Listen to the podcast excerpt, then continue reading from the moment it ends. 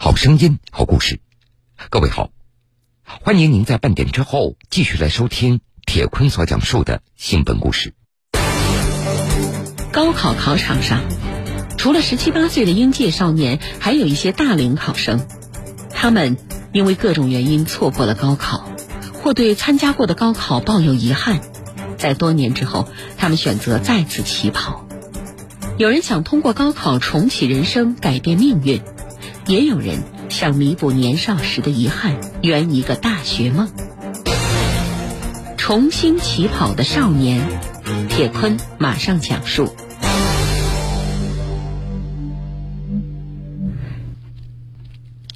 高三时期的一场大病，是李永春人生的一道分水岭。李永春他是安徽亳州人，高中时他本来是班级当中的尖子生，考试一直都排在前几名。考上一所二幺幺大学，走出农村，是周围人当时对他的期待。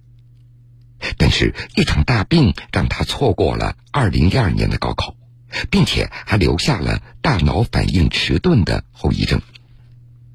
这重新回到学校以后，他已经跟不上学习的节奏了，学得非常吃力，考试成绩在班级当中排名倒数。反正也考不上大学了，不如退学算了。复学两个月以后，李永春逃离了当时让他倍感压抑的高中校园，开始了打工生涯。最初。他想找一份程序员的工作，因为听说工资比较高。贷款了一万元，李永春他在上海报名了一个编程培训班，不过由于大脑没有完全的恢复，学习效果不太理想。他也面试了很多家公司，不过一个录取通知他也没有收到。这为了还贷款，他得尽快的找到一份可以赚钱的工作。由于没有学历。李永春他根本不敢给大公司投简历，身上没有钱，也不能挑工作，反正有什么活他就干什么活。他做过餐厅服务员，端着盘子一直走来走去，太累了。这干了十几天，他就做不下去了，因为没有做满一个月，最终他也没有拿到工资。另外，李永春他还做过三年的电话客服。工作内容就是对软件用户进行售后回访，一个月四千元的工资。虽然说工作不累，不过他觉得有点无聊，也没什么成就感。二零一六年，李永春他终于找到了一份程序员的工作。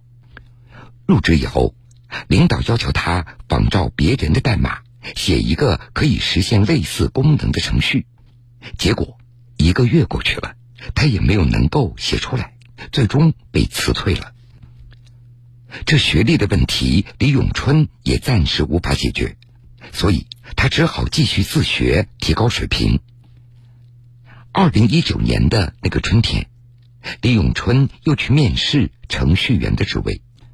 当时，面试官一直在问他和学历相关的问题：“你为什么没有读大学？为什么没有参加高考？”一番盘问之后，面试官直接把简历还给了他，并且说：“你这根本不行。”听到这样的话，李永春非常伤自尊。回想起自己七年的打工生活，没有学历也只能干一些底层的工作，从来没有拿过五千元以上的月工资。李永春他突然明白。通过高考拿一个文凭，似乎是改变现状的唯一的办法了。二零一九年六月，看着手机上那铺天盖地的高考的新闻，已经二十五岁的李永春再也按捺不住了。他向父亲提出了压在心底多年的那个想法：参加高考。当时父亲正在低头看手机，也没有抬头，只说了一句。你都这么大年纪了，还考什么呀？看到父亲如此的漠然，李永春有些不服气。我至少可以考个二本，没有学历的感觉不好受。不过，李永春的回复换来的只是父亲长久的沉默。有人拼命想争取一个高考的机会，不过也有人再也不想受高考的苦了。二零一五年的夏天，冯潇第一次参加高考，成绩出来了，四百二十八分，在山东，这个分数没有过本科线。冯潇觉得，高三的生活太辛苦、太压抑了，成绩不理想也没有关系。有一个大学读一读就可以了。他报了一所专科大学的临床医学专业，在冯潇看来，有一技之长，以后可以养活自己。山东菏泽的消费水平不高，一个月赚三五千元就够花了。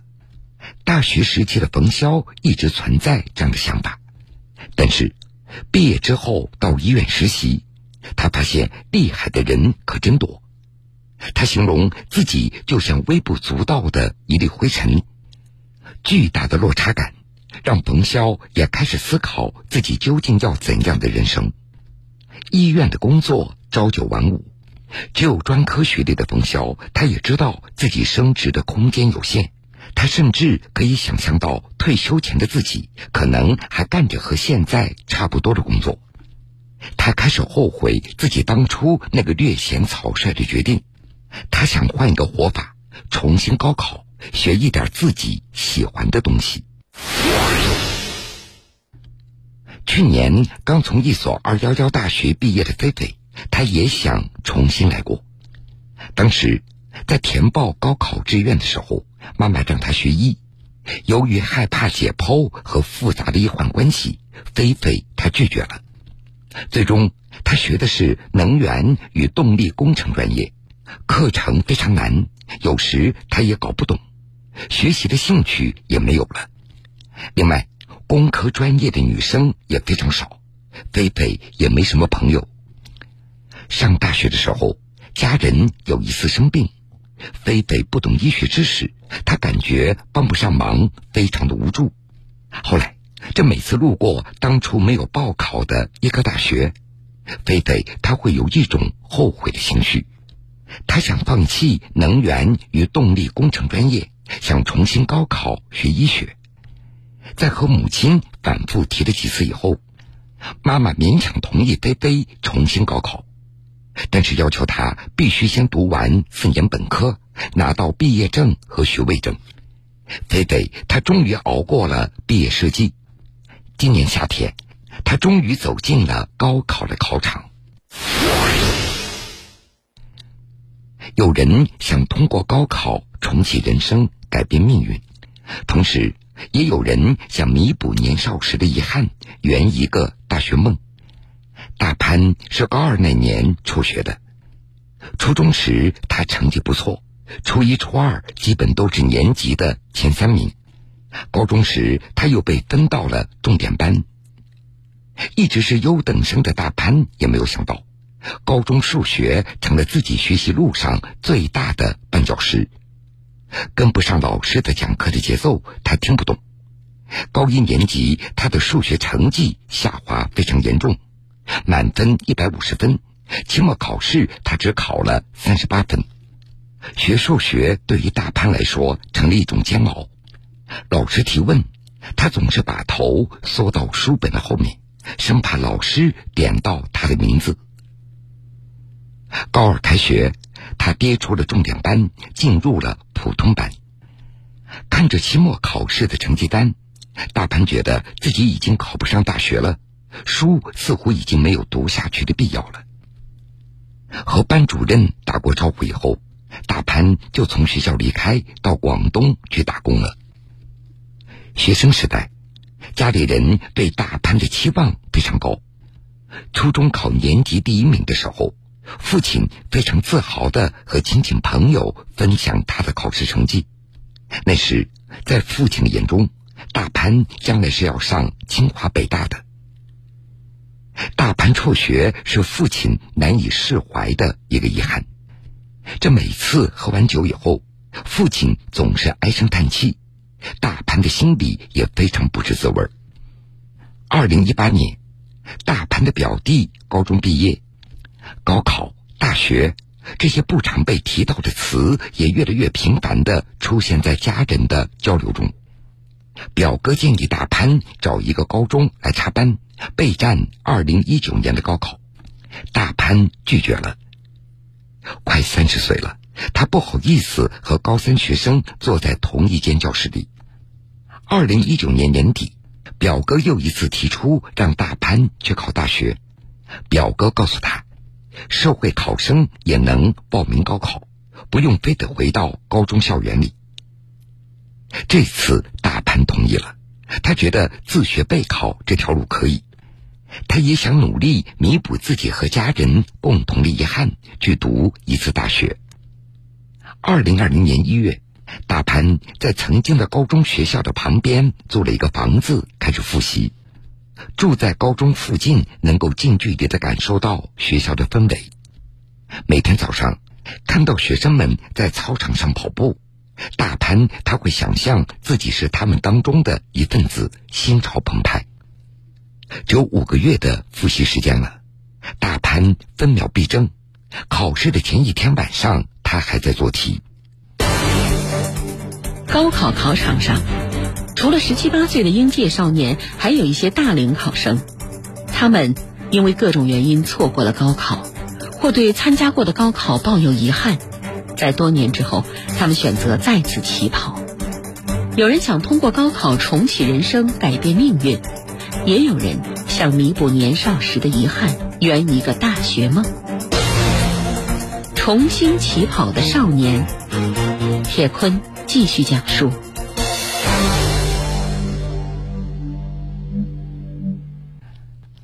二零二一年的夏天，菲菲拿到毕业证以后，妈妈给他找了一个复读学校，不过离家很远，他选择在家里复习。二零二零年年底。冯潇从工作的医院辞职，备战二零二一年的高考。他找了一个付费的自习室来复习，每天早上五点半起床，晚上十二点从自习室离开。冯潇他也很少给自己放假，他竟然觉得从前不怎么爱读的书，现在变得特别有意义。他从书中读到这样的一句：“流水不争先，争的是滔滔不绝。”这句话成了他的座右铭，在复习的时候给了他很多的勇气。自学的冯潇，他没有经历过模拟考试，所以对考场的环境是陌生的。在高考的考场，他突然有了一种紧张感。最终，总分比六年前的第一次高考还低了一分。不过，冯潇没有气馁。他又马不停蹄的进入山东省一所有名的私立复读高中备战第二年的高考。和冯潇类似，李永春第一年他也是自学复习的。本来他想到复读学校，在老师的辅导下系统的学习，但是家里人不同意。二零二零年高考成绩出来，李永春的成绩比本科线低了十四分。父亲看着他的成绩离本科线也不远，终于同意让他到复读学校再考一年。大潘二零二零年的高考成绩是四百八十九分，复习六个月取得这样的结果，他非常满意。他报考了郑州一所民办本科的法学专业。他从来没有期待读大学能给自己的生活带来特别大的改变。二零二四年毕业的时候，他就三十四岁了。这个年龄，试图拿着文凭直接去找一个对口的工作，并不容易。大潘觉得，大学最大的作用不在于专业知识的传授，而在于对独立思辨能力的培养。有了这个能力，不管做什么事情都更加容易做成。进入大学以后，对于同学们普遍比自己小十几岁的事情。大潘他也逐渐的看开了，他也很好的融入了大学的生活。同学们最初知道大潘年龄的时候非常惊讶，不过时间久了也就习惯了。同学们都尊敬的喊他为大哥。大潘有一个儿子，今年十岁了，他计划在孩子高考那年陪着孩子一起备考，再考一次。不过他不会再填报志愿报学校了，但是会尽量好好学，给孩子做一个好的榜样。二零二一年的高考，李永春的成绩超过一本线十六分。查到成绩以后，他立马截图发给正在外地打工的父亲。很少给儿子打电话的父亲，马上一通电话打了过来，言语当中也多了一点开心。李永春他报考了合肥师范学院数学与应用数学，他以后想当一名初中数学老师。同时，他和父亲的关系也在缓和。现在，父亲也会主动的打电话过来，询问儿子在学校里的情况。今年六月十号，已经第三次参加高考的二十四岁的冯潇走出了高考的考场，他感到无比的释然。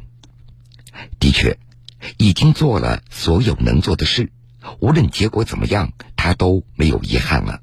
风云苏醒，漫卷东西，世事在胸，新闻故事精彩继续。欢迎各位继续来收听新闻故事。今年的高考已经全部结束，公安部和各地警方陆续发布消息，提醒考生和家长注意以招生录取闻名的诈骗行为。安徽合肥警方日前宣布侦破一起以高考录取为名的诈骗案。肥西县公安局刑侦大队民警唐自月介绍，嫌疑人原本是培训机构的老师，去年开始上门一对一为高三学生提供辅导，并借机宣传自己有门路，让学生被高于成绩水平的大学录取。他了解这几个学生的情况，知道他们的成绩是一个什么状态，到他们家给他们上课的时候，上完课之后就跟家长啊聊一聊，你家小孩成绩。不太好，估计吧，通过这个高考啊，不一定能考上理想的学校。然后他讲，我这边有渠道，我这边有办法，我这边可以找人。然后就是他以各种费用吧，一个要给你找人啊，第二个就是我给你，还有的就是承诺我给你已经办好了，学孩子要交学费，交什么住宿费，呃，然后这些的每个家长贴一点，然后还发一些资料给他们，然后还造一些入学通知书给他们。警方介绍，嫌疑人一人分饰两角，一方面设法把学生带进合肥某高校，在无人的自习教室安排所谓的考试；另一方面介绍家长认识一位声称是这所高校的老师，再以这名老师的身份博取他们的信任。他就是另外注册了个微信号，然后就跟家长讲这个是那个学校的招生老师，然后就把这微信号推给家长，用这个微信号再跟家长宣讲一些这个招生的政策，然后家长就给他更信任他。去年高考之后，他设计的骗局在招生录取阶段败露。啊，有的接到通知书了，但是通知书是假的，其他同学都开学了，没有人打电话给他们去上学，结果他们那个就是被其他学校录取了，又接到真正的那个录取通知书收到了。被骗的家长直接向嫌疑人追讨损失，没有成功。去年年底到今年年初，警方陆续接到五名家长报案，发现嫌疑人是同一个培训老师，涉及六万多元。经过调查，目前确认十多名家长被骗，案值十五万多元，嫌疑人已经被采取刑事强制措施。